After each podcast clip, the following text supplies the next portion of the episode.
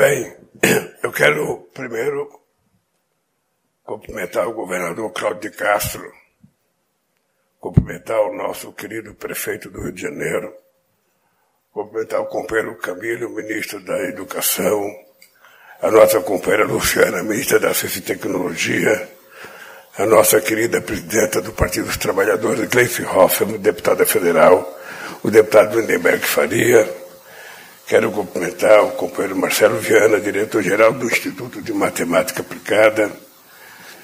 E cumprimentando o Marcelo, quero cumprimentar todos aqueles que estão, sabe, no Instituto, fazendo com que o IMPA se transforme numa instituição muito respeitada no Brasil e no mundo.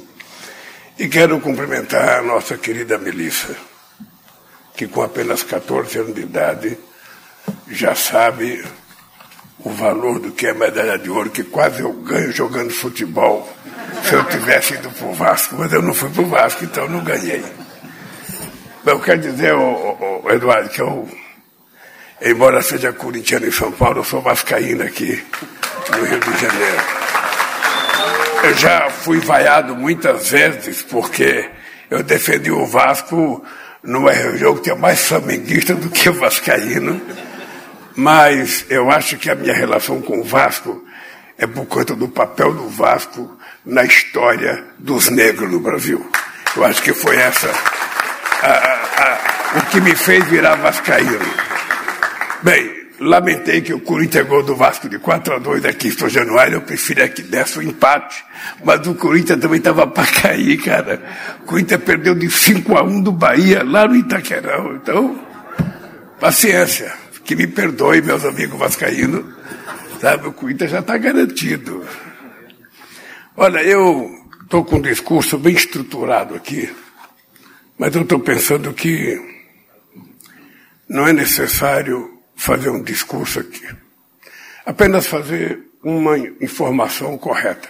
Eu não criei as Olimpíadas da Matemática. As Olimpíadas da Matemática já existiam ela era mais forte no estado do Ceará e no estado do Piauí, não era nem no Rio de Janeiro e nem em São Paulo. E ela existia em escolas privadas, não em escolas públicas. O que eu fiz, depois de receber uma apresentação de um grupo de alunos premiados, sabe, com a medalha das Olimpíadas, é que eu perguntei para a professora Sueli Druck, se era possível a gente levar a Olimpíada da Matemática para o ensino público.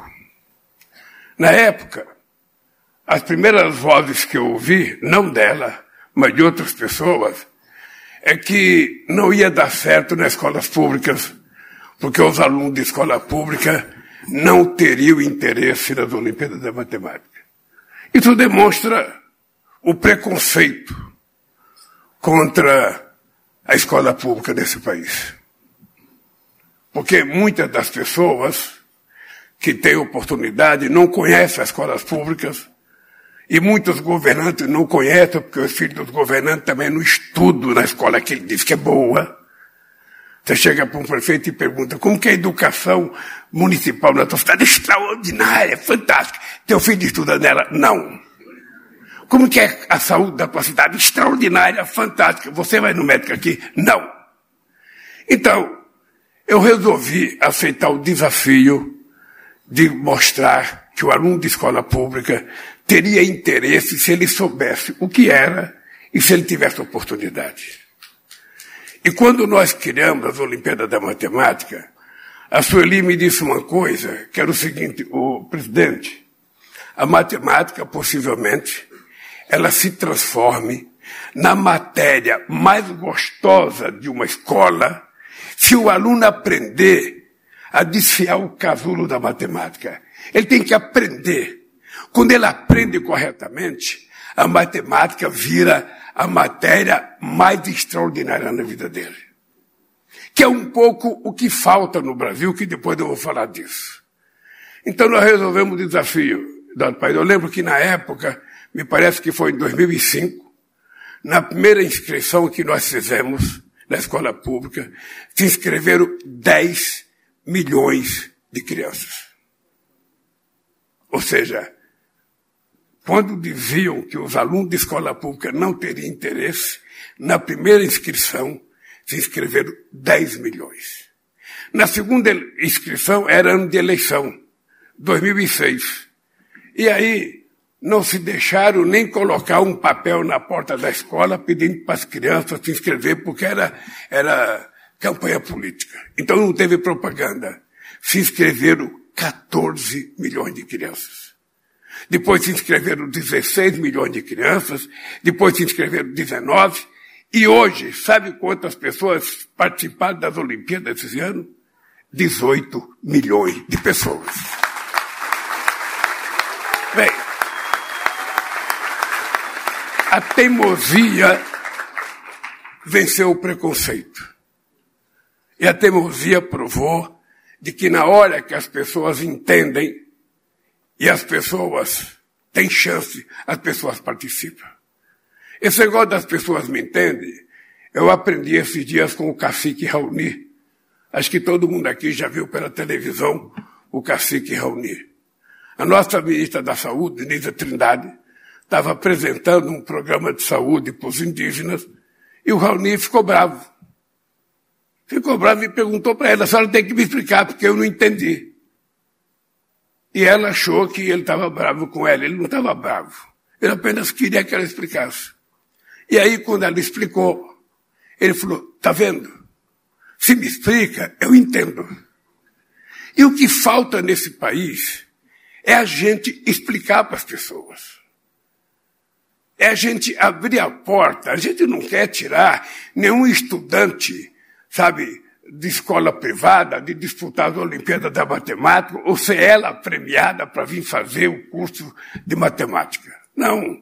O que a gente quer é, da mesma forma que o dinheiro garante que o estudante que possa pagar uma escola privada, ele tem uma melhor qualidade de ensino, a gente quer é abrir a porta para aquele que não teve a mesma facilidade que o dinheiro lhe deu, que o Estado dê para ele a oportunidade dele ter a mesma chance e sentar na mesma mesa para aprender a mesma coisa. Então eu queria, eu queria que vocês guardassem na memória o dia 6 de dezembro de 2023.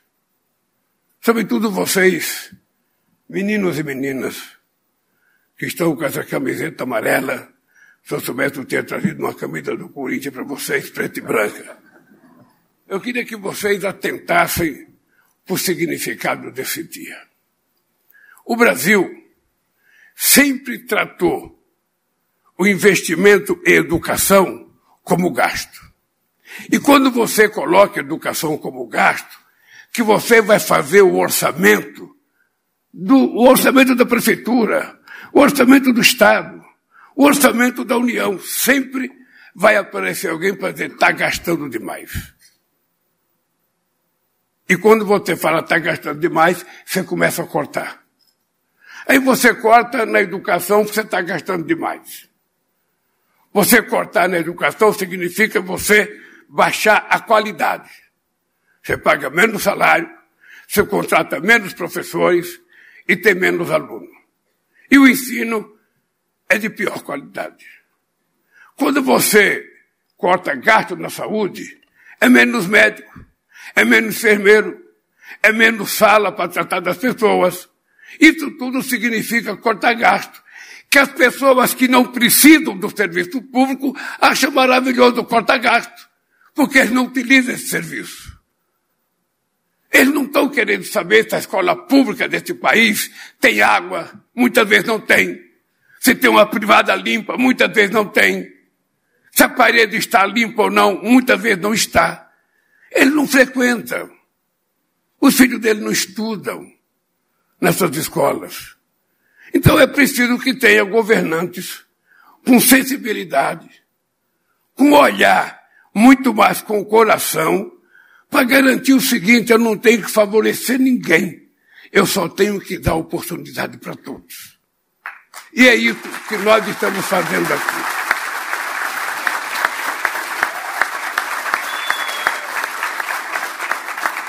Não sei, Eduardo, se você sabe, governador, mas me parece que o Brasil é um dos países que mais forma advogado no mundo. Nem a China e a Índia junto, que forma 2 bilhões e 600 milhões de habitantes, forma mais advogado do que o Brasil. Nada contra formar advogado. Agora, é preciso que a gente informe mais em matemática, em engenharia, em física.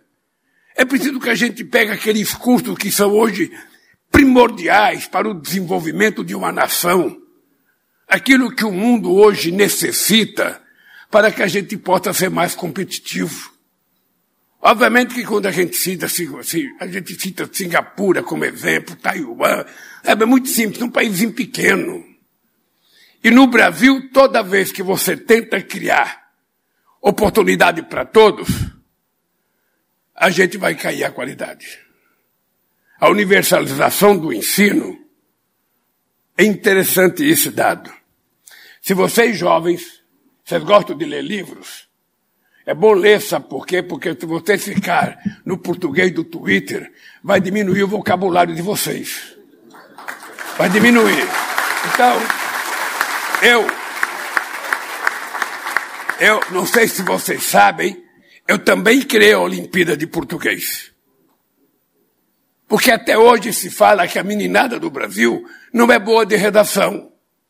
Até hoje se fala que a meninada nossa não consegue interpretar um texto. Olha, porque português também tem que estudar.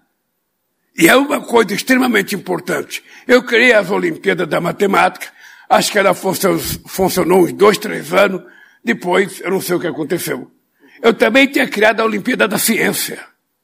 Eu achava que todas aquelas matérias que pareciam difíceis, a gente tinha que criar Olimpíadas para criar uma disputa entre a juventude, para ele ter interesse de participar. Mas, lamentavelmente, não aconteceu. E eu acho que você vai ter que pensar que outras áreas que a gente faria criar Olimpíadas para dar eu diria, vontade. Eu lembro que a meninada ia estudar de domingo para fazer a Olimpíada da Matemática. Então, o que nós estamos tentando fazer é tentar criar um outro país. Porque nesse país o discurso é sempre assim. Tudo que é para o pobre é gasto. Tudo que é para o rico é investimento. Pode dizer, Lula tem preconceito? Não tenho. Aliás, eu não tenho preconceito de classe, porque inverteu-se. Não é os de baixo que tem preconceito de classe contra os de cima. Hoje são os de cima que têm preconceito de classe os de baixo. O velho Frias, o velho Frias era dono da Folha de São Paulo. E ele dizia sempre para mim, ô Lula, você quer ser presidente da República, o pessoal do andar de cima não vai deixar, cara. Eu falava, mas que é o pessoal do andar de cima? O pessoal do andar de cima não vai deixar. Eu precisei perder três eleições para descobrir quem era o pessoal do andar de cima. Agora, depois que nós subimos para o andar de cima, esse que vos fala não tem diploma universitário. Quero dizer para vocês que eu nunca ganhei a Olimpíada da Matemática.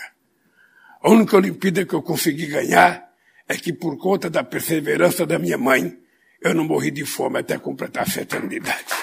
É a única. E por conta disso, eu tive uma obsessão de investir em educação.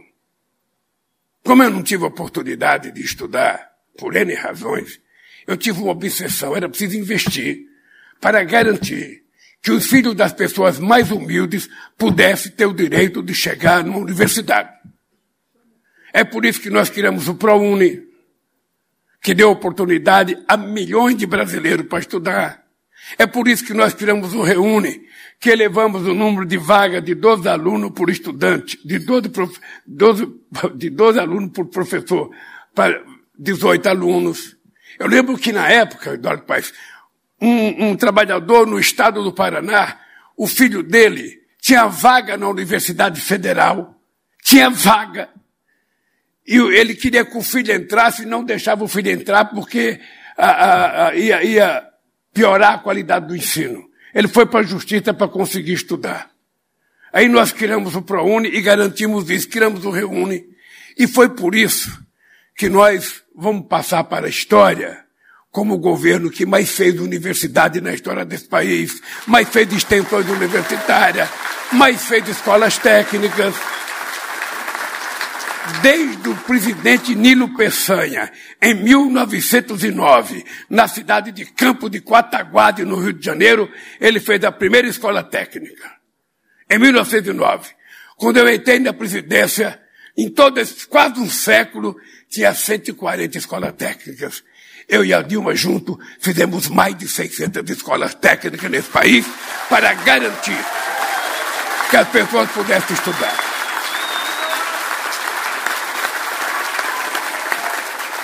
E por que, que o Camilo é ministro da Educação? Não é porque ele foi governador do Ceará. É porque o estado do Ceará, que é um estado pobre do Nordeste brasileiro, é um dos estados que tem a melhor avaliação da educação no ensino fundamental desse país. É porque, Cooper Lindenberg, 40% dos estudantes que passam em vestibular para estudar no ITA em São José dos Campos são do Ceará. E é por isso que nós vamos dar um prêmio ao Ceará por isso. Nós vamos levar uma parte do ITA para o estado do Ceará, para Fortaleza, para completar o esforço que eles fizeram. Então, toda vez que alguém chegar para você e falar, não está gastando muito em educação, você tem que perguntar o seguinte, quanto custou a esse país não ter investido corretamente na educação em todo o século XX? Quanto custou a esse país ser o último país da América do Sul a ter uma faculdade, uma universidade? Você, Lindbergh, que é, você foi estudante de medicina, mas não se formou. É bom te formar que está em tempo ainda, porque é muito jovem. O Peru foi descoberto em 1492. Descoberto das Américas. Em 1554, o Peru já tinha a sua primeira universidade, a Universidade de São Marcos. O Brasil foi descoberto em 1500. A primeira universidade brasileira só foi feita em 1920, a chamada Universidade do Brasil. Não foi por preocupação com os estudantes, não. Era porque vinha para cá o rei da Bélgica. E o rei só visitava um país se dessem para ele um título de doutor honoris causa. Aí criaram a Universidade do Brasil, juntaram as faculdades que tinha, e aí nós temos a nossa primeira universidade, universidade 420 anos depois. Agora estou aqui eu, 523 anos depois, criando a primeira faculdade de matemática desse país, para que a gente possa mudar a história desse país.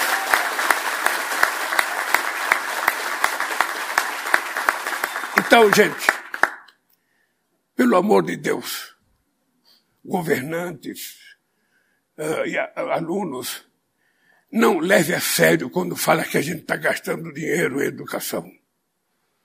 Educação é o investimento mais extraordinário que um governo pode fazer. E se a gente educar no tempo certo, essa meninada tem que aprender matemática cedo, tem que aprender português cedo, tem que aprender geografia cedo, ou seja, nós temos que dar para essa meninada a estrutura para que ele se transforme num gênio. Vocês sabem, os grandes gênios intelectuais desse país, escolham uns. Citem uns. Sabe onde estudou? Escola pública. Todos eles. Todos os gênios brasileiros estudaram em escola pública. Sabe por quê? Porque naquele tempo não era universal. Então, escola como a Dom Pedro aqui, só uma turma privilegiada não porque era rico, mas de classe média, que conseguia estudar numa escola de qualidade. O pobrezinho ia sendo empurrado, empurrado, empurrado, até ficar fora da escola. Porque estudar não deve ser só obrigação. Estudar é prazer. Prazer. As crianças se levantarem de manhã e começar a chorar e não querer ir para a escola, vocês não têm que bater na criança. Você tem que saber que talvez a escola não esteja sendo atrativa para aquela criança e é preciso transformar a escola num centro de atração.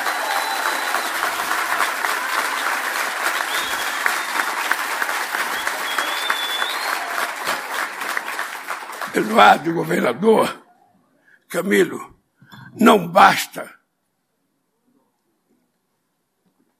Quando eu cheguei na presidência do Brasil,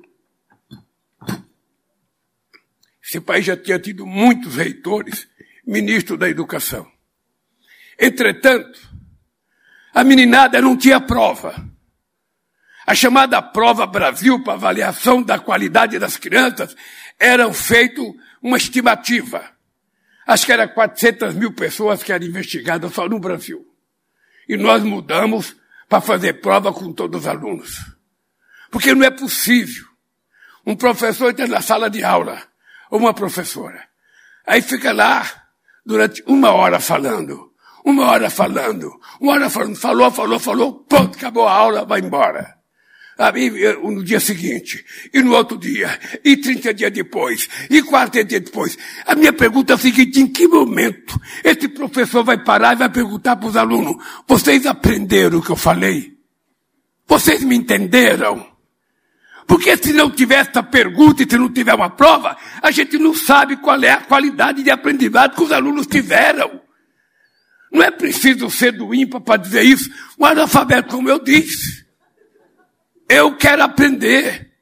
E para mim aprender não basta falar, é preciso saber se eu entendi. Se for necessário, eu repito uma vez, repita duas vezes. E vou terminar dizendo uma coisa que eu aprendi desde pequeno. Quando você fala uma coisa para alguém, e essa pessoa não atendeu, não entendeu a primeira vez, essa pessoa é burra. Quando você fala a segunda vez, e essa pessoa ainda não entendeu, essa pessoa continua sendo burra.